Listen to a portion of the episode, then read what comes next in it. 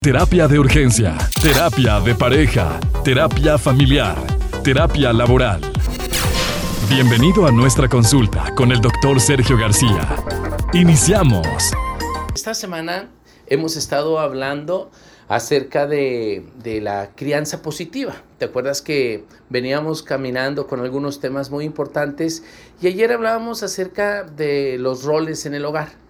Hoy vamos a hablar un poco de la economía en el hogar y cómo esos roles intervienen también con el tema de la economía. Bueno, quiero hacer una recapitulación un poco de lo que hemos trabajado durante la semana para que las personas que no nos habían escuchado recuerden un poco y se contextualicen con el tema.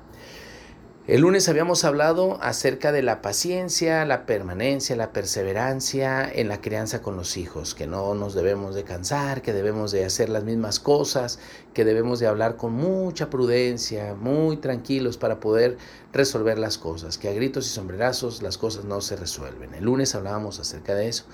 Luego hablábamos el martes de la intimidad. ¿Te acuerdas que decíamos de cómo eh, acercar los corazones?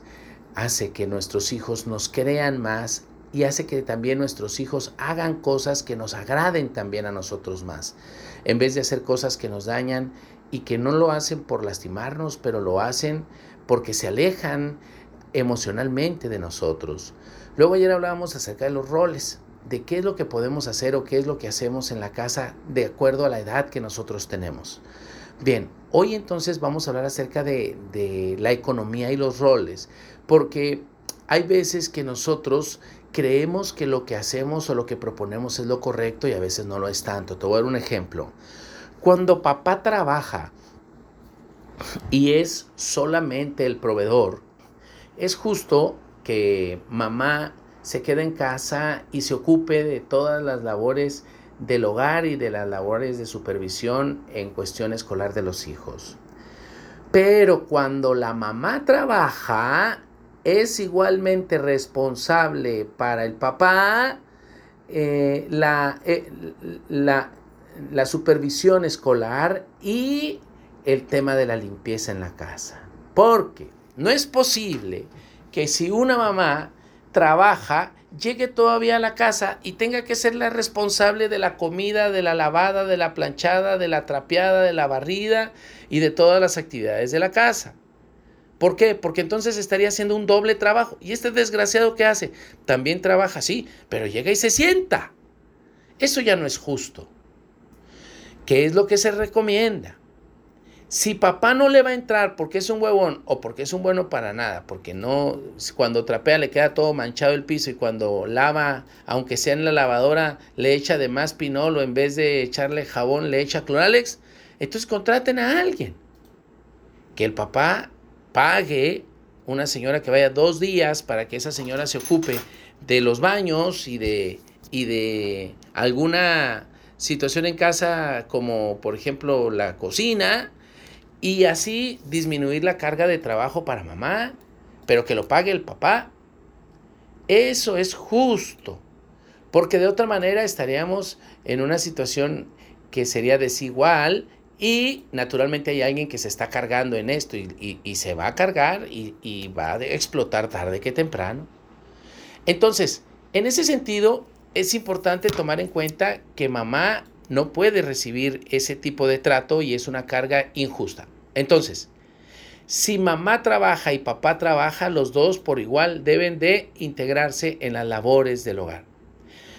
Ahora, si mamá trabaja, papá trabaja, pero el dinero de mamá es para mamá y el dinero de papá es para la casa, pues entonces mamá de alguna manera está recibiendo un pago por el hecho que están haciendo. Pero pónganse de acuerdo, háblenlo. Para que no se diga que mamá es la que trabaja más y el papá es un holgazán. Aquí la cuestión es llevar al equilibrio la, relación familiar. Ahora, tengo hijos. Los hijos no son chachas. los hijos no son criados sí pueden asumir ciertas responsabilidades como tender su cama, barrer su cuarto, trapear, su cuarto, este, barrer los patios de las cagadas de los perros, limpiar. Todas estas sí son conductas aceptables, viables, sí es pertinente que lo hagan, sí, pero no es responsabilidad de los hijos siempre solo hacer, por ejemplo, los trastes. y que sea solo eso y siempre. O sea, y además, menos cuando tiene cuatro años, ¿no? Imagínate al niño de cuatro años que se sube en un banco para lavar los trastes porque la mamá trabaja todo el día y, se juntaron los trastes de toda la semana y no te vas a mover de ahí hasta que lo termines y con una cuarta en la mano. Esto no está bien. O sea, estás llevando al hijo a, una situación de, de trata. O que tenga el hijo que ir a trabajar y luego que después de trabajar le quitas todo el dinero. Eso ya es trata, ¿no? Ese es un trato inhumano. Eso es usar al sujeto para mi beneficio.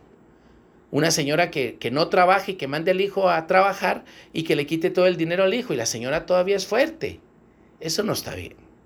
Entonces, pongamos más atención en estos temas porque el equilibrio en la relación familiar va a llevar a hijos más equilibrados socialmente también. Los hijos desequilibrados socialmente tienen familias desequilibradas. Los hijos abandonados van y maltratan también a la sociedad. Entonces, papá, mamá, tenemos una responsabilidad muy grande, pero pongámonos las pilas al respecto. ¿Qué te parece el tema, apoyo? Comparte tus comentarios en nuestras redes sociales. Terapia de Urgencia o en Facebook e Instagram. Terapia de Urgencia